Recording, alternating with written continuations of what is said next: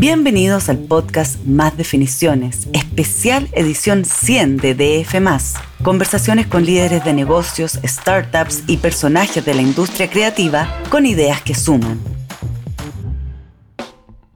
Hola a todos, ¿cómo están? Muy bienvenidos a una edición especial de Más Definiciones, el podcast de DF, porque estamos celebrando que ya llevamos 100 ediciones entregando ideas que suman. Estamos entrevistando a 10 líderes de distintos sectores para que nos cuenten cuáles son sus ideas sobre el presente y sobre el futuro del área donde se desempeñan. Soy Sofía García Buidobro y nos acompaña en este capítulo Ángela Paulete, directora del área de televisión de Paul. Hola Ángela, ¿cómo estás? Bien, bien. ¿Y tú? Muchas gracias por la invitación, por interesarte en nuestro trabajo y sobre todo felicitaciones por las 100 ediciones. Pasó muy, rápido. Sí, así, así pasa el tiempo. Son, claro, 100 semanas, ni más ni menos, 100 eh, domingos que hemos estado ahí eh, llegando en un producto nacido también en pandemia, como tantas, tantas otras cosas. Lo han hecho muy bien, está muy interesante. Gracias. Bueno, Ángela, tú eh, estamos conversando, estás en este momento moviéndote mucho entre Santiago y México. Eso tiene que ver con todo el área de producción que se ha abierto en Fábula México. Entiendo que era un plan previo a la pandemia, que ahí se estuvo, estuvo como suspendido en el tiempo, pero que luego se echó a andar a toda velocidad. Cuéntanos, de, ese estatus de Fábula México. Claro, Fábula es una productora que hace cine, televisión y publicidad, que tiene su base en Chile, una productora con más de 15 años de trayectoria y el paso que dio, que fue un salto bastante importante, fue abrir oficina en Los Ángeles, como el epicentro de eh, la producción mundial, pero no habíamos ido como tras la conquista de Latinoamérica eh, y previo a la pandemia nos propusimos abrir una oficina en México a propósito justamente del auge de los contenidos para los grandes estudios, ¿verdad? Em, y a partir de que ellos también pusieron nuestra, su mirada en nuestro continente, y entonces nos pareció súper eh, lógico em, ir a ese territorio a explorar, si es que era posible que Fábula hiciera contenidos eh, panregionales eh, o incluso locales desde México, en el entendido que esa aventura también comprende entender una idiosincrasia, acoplarse a una forma de producir distinta y todo. y logramos concretar este plan hace ya más de un año, de la mano de una serie que se llama Señorito 89 em, para Stars, que fue nuestra primera serie en México y eh, hoy ya estamos en rodaje de la segunda serie mexicana y una película más. Entonces tuvo, fue, un, fue un aterrizaje bien bonito, fíjate, no estábamos tan, tan equivocados en ir a conquistar eh, ese territorio eh, silenciosa y humildemente, porque hay que saber entrar a otros países también. Y, nada, felices, felices de estar ahí. Así que sí, me estoy yendo una, voy una vez al mes más o menos para allá y como muy rico. Felicito los bueno, y, y, me imagino país, Claro, un país que además culturalmente es bien eh, fascinante y eh, como eternamente nutritivo. Eternamente nutritivo, cultural, interesante, su arquitectura, su gastronomía. Y lo otro que tiene muy lindo es su gente. Mm. gente muy cariñosa, eh, muy creativa, muy interesante. y, eh, a propósito, a propósito de eso y parte de este desembarco también, me imagino que tiene que ver con eh, estrechar nuevas alianzas, encontrarse con nuevos socios. Ahí entiendo que hay algo concreto y que es lo mismo que esta primera producción que, que, ya lanzaron con pantalla. Explícanos un poco de, de qué va esa, ese acuerdo, ese trato o, o, cómo se estructura? El Señorito 89 es una serie creada por nosotros em, y con nuestros socios, eh, Fremantle, salimos a, ofrecerla al mercado, la tomó Stars para Latinoamérica y Pantalla para Estados Unidos, para el público US Hispanic, em, y la produjimos allá y la lanzamos eh, con mucho marketing gigante que nosotros no habíamos visto, porque efectivamente nuestro mercado en Chile es más chiquito y entonces como siempre la inversión en publicidad es, más bajita, más mm. acotada. En cambio, en México es todo como un nivel gigante, como un nivel al que nosotros no estamos acostumbrados, entonces es muy divertido porque caminando por las calles nos encontramos por todos lados con estas gigantografías enormes y una tremenda bulla, Em, y la verdad es que la serie funcionó súper bien porque tiene un componente que es bien universal, que está anclada en los concursos de belleza em, en los años 80, fines de 80, principios de los 90, y por lo tanto en todos los países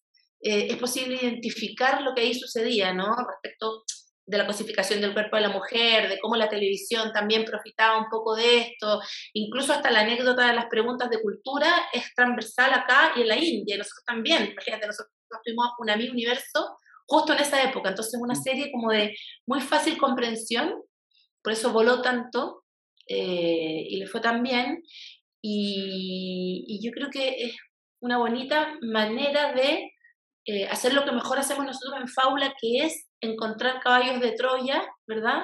Que nos permitan eh, meter contenidos interesantes, una agenda, digamos, una agenda envuelta en un papel de regalo, eh, divertido, luminoso, lleno de colores, entretenido y esto, pero que no está exento de una crítica social, una, mirada respecto de la contingencia, una visión, en definitiva. Y ahí, además de, un gran elenco mexicano, también eh, elementos nacionales. Entiendo que ahí participó también Marcelo Alonso, eh, o sea, hay, una mixtura, ¿o no?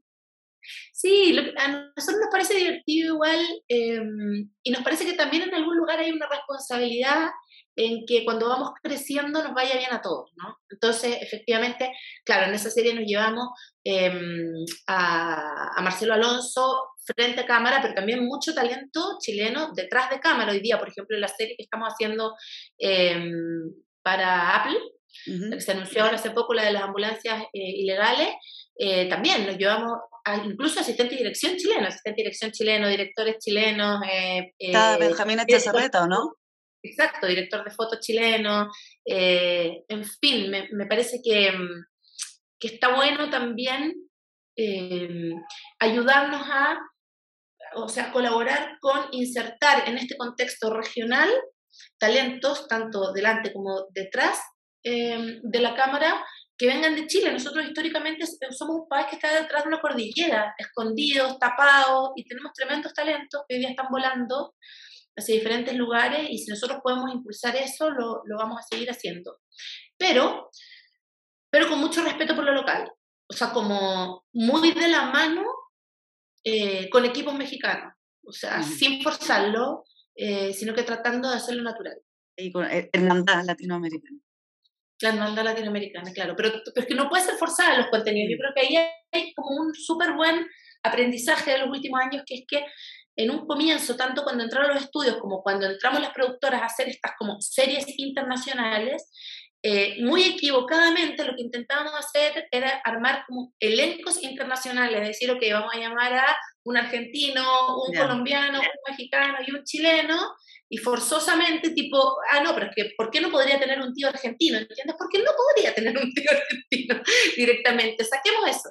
Y hoy día, eh, y las series quedan muy raras, con, con elencos así forzados mm. eh, de distintas nacionalidades. Entonces, hoy día lo entretenido que está pasando es que todas las plataformas, Netflix, Amazon, Apple, en fin, lo que están haciendo es decir, trabaja desde lo local, ¿entiendes? Es importante que esta serie le vaya bien en tu país eh, y que tenga talento de tu país y mostrar tu país. Por ejemplo, eso creo yo que fue una base de, de lo bien que le fue a 42 días en la oscuridad para Netflix, esta serie que hicimos dirigida por la Claudia Guayquimilla y por Gaspar Antilo, eh, que tenía un tremendo elenco de nuestro país y que mostraba un paisaje hermoso de nuestro país y una historia que nos pertenece.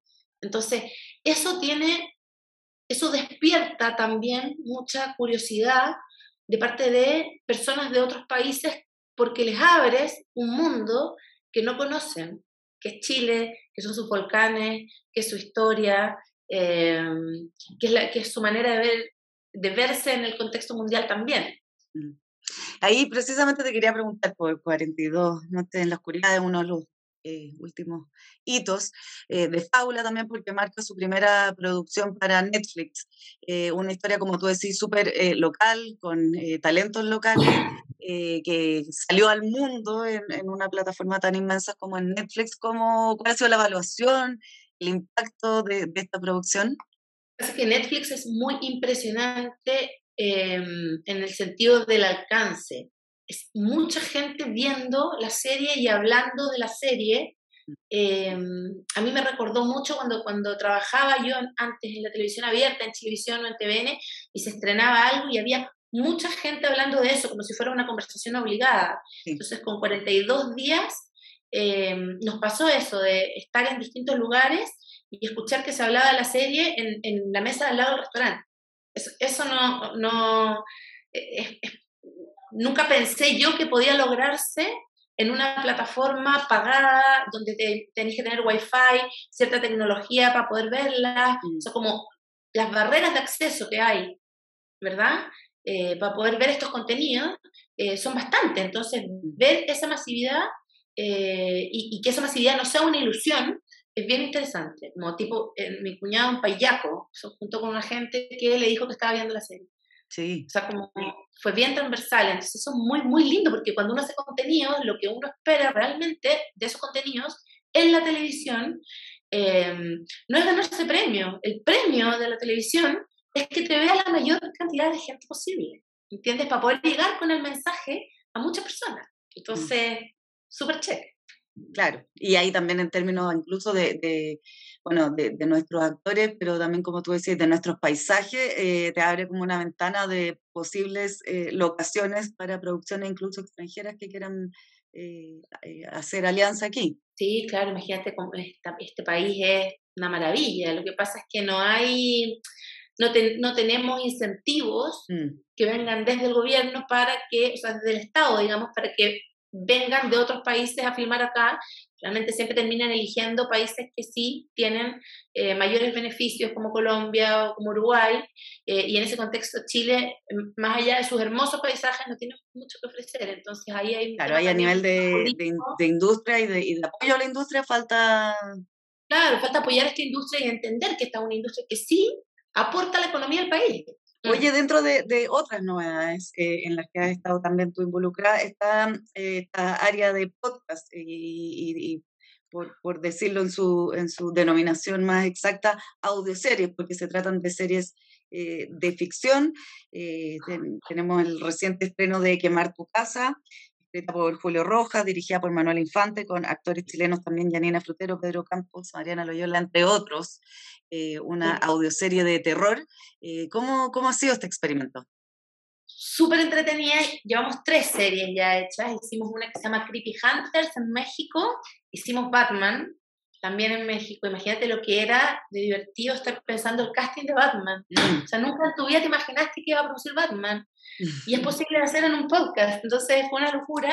Y hicimos quemar tu casa también. Claro que efectivamente la dirigió la Manuela y toda la composición musical la hizo Carlos Cabeza. Todo el diseño sonido más em, El área de podcast de Fábula nace en base a la siguiente inquietud. Nosotros teníamos muchas ideas locas en el área de desarrollo de Fábula de cosas realmente gigantes, imposibles de hacer, básicamente, imposibles de producir. Entonces encontramos los podcasts una solución para poder hacer enormes y hacer explotar aviones que con los recursos de producción que tenemos en Latinoamérica para hacer televisión no teníamos. Y se juntó esa inquietud eh, con, con, con esta idea de que Spotify empezó a producir de manera exitosa ficciones también, eh, y con la idea de que de los contenidos que nosotros desarrollamos, algunos de ellos no hacen match con las plataformas, nadie los quiere, ¿verdad? Em, o justo en ese momento quedaron rezagados por alguna otra razón, y entonces lo que hicimos fue también como una máquina recicladora de contenidos, ¿no? Porque no siempre los contenidos no se hacen porque es mm, por su calidad, digamos, porque sean malos. Muchas veces no se hacen porque no es del interés de la plataforma hacerlo. Entonces, por ejemplo, historias de terror casi nadie se atreve a hacer. Como casi ninguna plataforma quiere hacer historias de terror. Entonces, Quemar tu casa es una historia de terror súper entretenida, súper interesante, al clavo con el género. Eh, y la manera de poder hacerla es hacerla en podcast. Claro, y, como tú dices, eh, no, contando de repente con los recursos para, para asegurar que una superproducción audiovisual, eh, aquí te, tienes como que claramente em, eh, sentar sobre la base de, un guion, de una buena historia, pero, pero también entra como el recurso de la imaginación. Como que todas, no sé, esas explosiones que no puedes costear, eh, se las tiene que imaginar el, el, auditor. Tal cual, y tiene una magia que, que tú la conoces y que yo no la conocía, que es la magia de la radio también. que es esta cosa de decir, ok, vamos a grabar un sábado en la mañana en pijama, interpretando personajes alucinantes, ¿cierto? Y se va a generar esa magia de estamos todos en un lugar transmitiendo algo a través de un micrófono, eh, con una cierta mm, sonoridad, eh, y, se genera ese ambiente como solidario, rico y divertido que tiene la radio eh, y que la televisión no siempre tiene porque es altamente demandante eh, en, muchos otros sentidos, ¿no? Sí, pues no, sí, es un, es un interesante género. Y, entiendo que ahí también ustedes han, han profundizado o abierto un, un, nuevo como sistema de área de negocio en torno a los podcasts. O sea, lo que, lo que nos parece interesante en el futuro al, al, equipo es, em, si es que los podcasts les va bien y funcionan, luego transformarlos en series, ¿verdad? Eh, y junto con Spotify o con quien sea el, cliente, digamos, que los tome, porque hoy día hay muchos más, también está Amazon, Audible, en fin, eh, eh, tomar como base, digamos, el podcast y hacer series de ficción, que no es algo que inventamos nosotros, ya existe. hay, una, hay, una, hay unas audioseries transformadas en, en, ficciones que están muy buenas, como la de Julia Roberts, en fin, varias. Y claro, la idea en algún punto sería poder hacer eso si es que los podcasts son exitosos. O sea, ahí hay una, una línea a investigar o a desarrollar. Sí, de todas maneras. Bueno, y a propósito de, esta mm, eh, como proliferación de plataformas, de distintos, eh, distintas maneras también de consumir estos contenidos, em, que ya no necesariamente responden a, una pantalla de televisión, puede ser la pantalla del teléfono, la pantalla eh, que se mueven por las ciudades de, distintas maneras. Em, entiendo que, que la pandemia también produjo como más más demanda, o sea, hay como muchas plataformas que necesitan contenido porque hay muchas personas que, están consumiendo ese contenido. ¿Cómo lo han vivido ustedes como Fábula, que, también han estado trabajando cada vez con, distintos nombres? Sí, es bien impresionante porque en algún punto uno se pregunta, ¿existen tantas personas para ver tanto contenido? Mm. existen tantas horas al día. ¿Quién tiene todo este tiempo para ver todo esto? Hay una cosa que a mí me llama la atención que creo que está pasando, que es que la gente está, está yéndose del cable para contratar, por ejemplo, las plataformas. Entonces, si tú pagabas cierta cantidad de dinero en, en, eh, en, televisión por cable, ese mismo dinero es el equivalente a cuatro de estas plataformas y puedes ver eh, cuando quieras los contenidos que quieras y escoger cuándo, cómo verlos, si quieres verlo en maratón una vez por semana, en fin. Eh, y, me da la impresión de que eso es algo que está, que está sucediendo y, y, sí, la demanda parece ser infinita, particularmente cuando, te, cuando, cuando visualizas este mercado como, como un mercado latino y no como un mercado chileno. En Chile, la realidad es que eh, los estudios están pidiendo una al año, dos al año, las eligen con pinzas, todavía es como un poquito experimental, pero es impresionante cómo el mercado chileno se ha ido imponiendo igual en este escenario latinoamericano. O sea, nadie está diciendo no hago cosas en Chile porque son 18 millones de habitantes. Está pasando igual. Em, y si bien no está pasando como con los presupuestos mexicanos o colombianos o incluso Argentina, que nos lleva un poquito de ventaja, está pasando. Y, yo creo que lo que nos permite, que ha sido muy estimulante para mí y para, y para nuestro equipo, es que en este contexto de pedir tantas cosas, em, hay mucha diversidad de géneros. Entonces, es muy entretenido lo que estamos haciendo porque eh, estamos en un cuarto de escritores de una comedia y al ratito nos pasamos al cuarto de escritores de una ciencia ficción. El 23 de junio, por ejemplo, estrenamos una serie de ciencia ficción que se llama El Refugio, que está increíble. Y al rato después te metes en un thriller y luego te saltas a una serie de eh, basada en hechos reales, en fin, entonces es muy estimulante para, los que estamos del lado de la creación, eh, es toda esta gigante demanda de contenido. Ahora, la pregunta es, ¿hacia dónde va esto? Yo tengo la impresión de que va, em, como te digo, hacia el, eh, creo que los contenidos de cable son los que más se van a ver perjudicados, ¿verdad? Y, y, la gente va a empezar a virar hacia este lugar en la medida que seamos capaces de ofrecerles productos, por supuesto, con vocación masiva. Claro, uno también podría imaginarse a nivel de industria que tarde o temprano algunas plataformas van a absorber a otras y van a seguir eh, pasando un movimiento como, como ya, ya hemos visto. Y, ya está ocurriendo eso, ya está ocurriendo eso. Y luego también hay otras plataformas que en definitiva como a las que no les puedes rehuir, ¿entiendes? ¿Qué, qué haces con Disney? ¿Qué, hace, con, ¿Qué se hace con ese catálogo si no tenerlo? ¿Entiendes? No se puede hacer de Disney. Como toda gente que tiene niños no puede salir de Disney. Claro. Bueno, hay gente que ahora Netflix ya, cerró esa opción, pero eh, también está la posibilidad como de compartir cuentas cruzadas, como yo me suscribo, por ejemplo, con tu familia. Yo me suscribo a esto y tú te suscribes al otro y compartimos, porque claro, hay, hay también un público familiar, infantil y más de adulto que tiene distintas como preferencias y como tratar de combinarlas de alguna manera.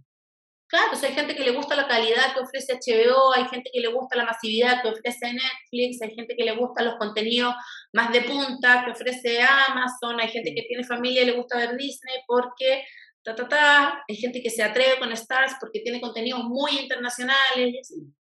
Y suma y sigue. Bueno, y ahí un poco eh, tratando de, proyectar hacia el futuro, aunque es una industria que se mueve mucho y están pasando muchas cosas.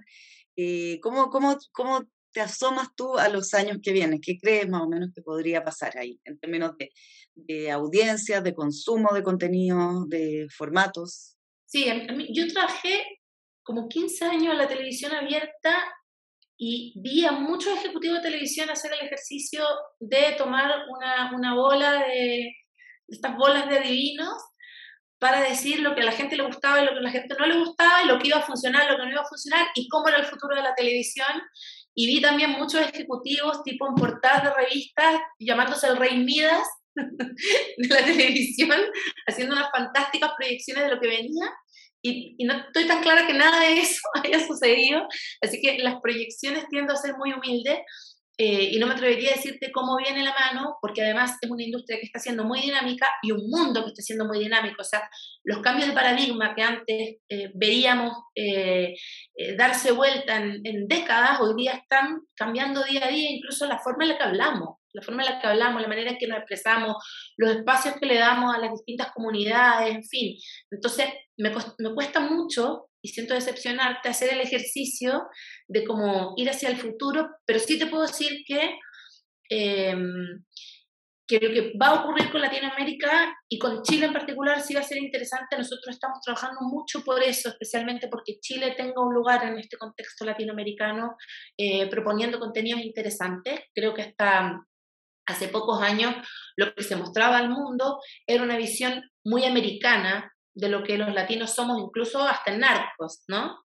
Y luego de eso, pareciera ser que el mundo descubrió que Latinoamérica tiene muchas historias interesantes por contar, eh, y los latinos descubrimos que tenemos muchas más cosas en común de las que creíamos, tenemos dolores parecidos, alegrías parecidas, una historia similar de desigualdades, eh, una historia similar, no tengo idea, de femicidios, pero también una historia, una historia similar de triunfos en el fútbol y una historia similar de carnavales y de, y de familias también, mm. compuestas por abuelitos que amamos, por mucho más en común de lo que creíamos. Y entonces, lo que sí te puedo decir es que creo que lo que se está conformando hoy es una comunidad creativa latina muy poderosa. Em, que va a ir mejorando cada vez más el estándar de lo que le mostramos al mundo eh, y va a ser cada día más eh, genuina y más auténtica respecto de lo que nosotros somos y lo que tenemos por contar. Bueno, nos vamos a reconocer más y darnos a conocer más al mundo también. Sin duda. Y eso es bonito. No es una proyección quizá económica de crecimiento de industria eh, y es un poco más emocional lo que te digo, pero la televisión se construye a partir de las emociones. Entonces me parece que por ahí va el futuro. Claro, y un, lenguaje también, eh, quizá más, más, em, más en conjunto en Latinoamérica, pensando, claro, como tú decías, Chile, que es un país relativamente chico, tiene la oportunidad de crecer de la mano de otros países latinoamericanos como es México, entre otros. Sin duda. Está bueno enfocado así. Bueno, y em, Fábula está ahí siempre dando noticias también. En los últimos eh, días se han visto, se, han eh, deslizado algunas futuras proyecciones como mm, proyectos, digo, como Rich Flu, eh, también Santa María, quizás tú ahí de, Santa María podrías contarnos algo más, porque entiendo que es una producción que contará con la colaboración de Eduardo Sateri y que tratará sobre el tema de la iglesia. ¿Qué se puede, se puede adelantar? Sí, Sacheri, el, el, guionista de esta historia, hizo un piloto y una Biblia sensacional. Em, y esto es una historia semificticia eh, de un momento histórico que no existió, pero pudo haber existido.